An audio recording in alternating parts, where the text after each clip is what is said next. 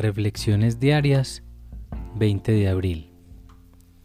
Antes de empezar, le pedimos a Dios que dirija nuestro pensamiento, pidiendo especialmente que esté disociado de motivos de autoconmiseración, falta de honradez y egoísmo.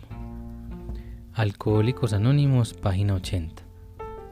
Esta oración, cuando la digo sinceramente, me enseña a ser verdaderamente generoso y humilde, porque aún al hacer buenas acciones, a menudo buscaba aprobación y gloria para mi persona.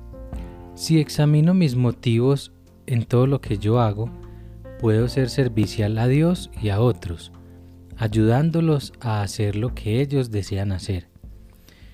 Muchas preocupaciones innecesarias son eliminadas cuando dejo a Dios a cargo de mis pensamientos y creo que Él me guía durante el transcurso del día. Cuando tan pronto como entren en mi mente, elimino los sentimientos de autoconmiseración, de deshonestidad y de egocentrismo. Encuentro paz con Dios, con mis semejantes y conmigo mismo.